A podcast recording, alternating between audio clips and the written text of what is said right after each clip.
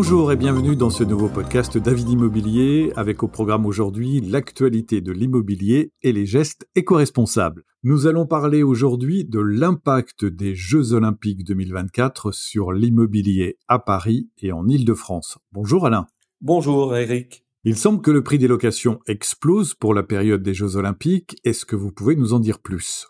Les JO Paris 2024 auront un fort impact sur le prix des locations saisonnières à Paris la période juillet-août 2024 promet une effervescence touristique stimulant ainsi la demande.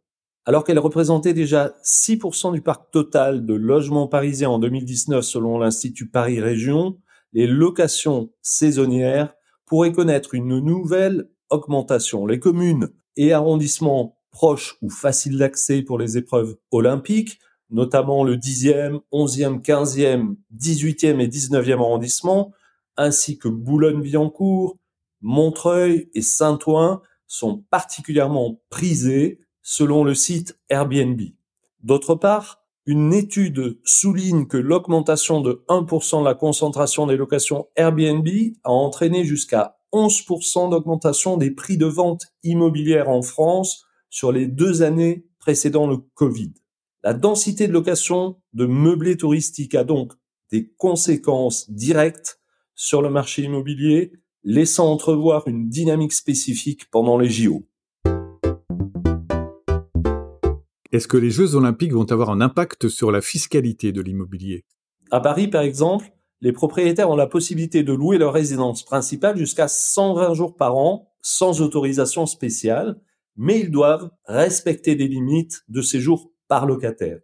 Une réglementation stricte, assortie d'amendes sévères, encadre la location saisonnière, notamment en termes d'éventuelles déclarations préalables en mairie et de respect des règles fiscales. Son imposition est identique à l'imposition en matière de location meublée de longue durée, à savoir qu'elle entre dans la catégorie dite des bénéfices industriels et commerciaux, les BIC, et non dans celle des revenus fonciers.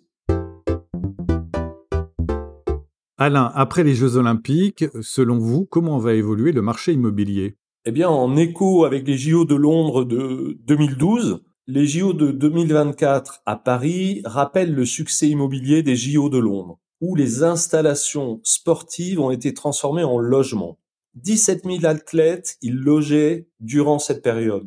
Ces installations sont devenues aujourd'hui des logements.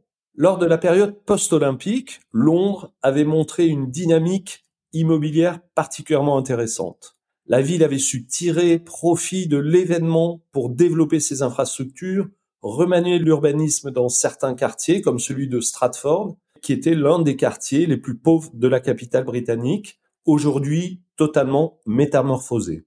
On peut espérer que les nombreux sacrifices des Parisiens, confrontés au quotidien depuis au moins deux ans aux pelleteuses, aux barrières de chantier permanents et aux changements réguliers de plans de circulation avec des embouteillages qui en découlent pourront enfin bénéficier de leur ville à nouveau embellie. À l'été 2024, tous les projecteurs et tous les médias du monde entier seront tournés vers Paris.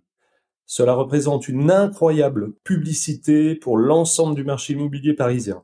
Il est fort à parier que nombre de participants à la fête des Jeux voudront prolonger leur rêve en investissant dans un pied-à-terre dans la ville des Lumières.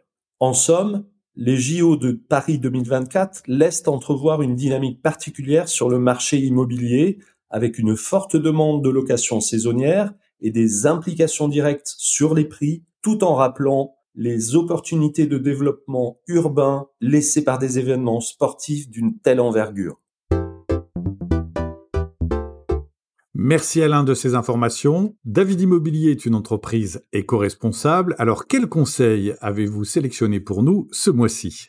Nous parlons beaucoup de rénovation énergétique et reconnaissons qu'il est difficile d'y voir clair entre l'impact des DPE sur l'achat, sur la vente, sur la location, les aides auxquelles vous avez droit, les écueils à éviter, etc., etc. Or, en ce mois d'octobre, le magazine 60 millions de consommateurs vient de sortir un numéro hors série intitulé Rénovation énergétique, réussir son projet. Ce numéro, que j'ai pu me procurer, présente avec clarté l'ensemble des aspects à prendre en considération, les démarches à faire, les types d'entreprises auxquelles il faut s'adresser pour une bonne rénovation énergétique de votre logement. Merci Alain, merci à vous tous de nous avoir suivis pour ce 33e podcast sur l'actualité de l'immobilier. Abonnez-vous pour le recevoir tous les mois et n'hésitez pas à nous laisser entre-temps vos questions, vos interrogations sur le site de davidimo.com.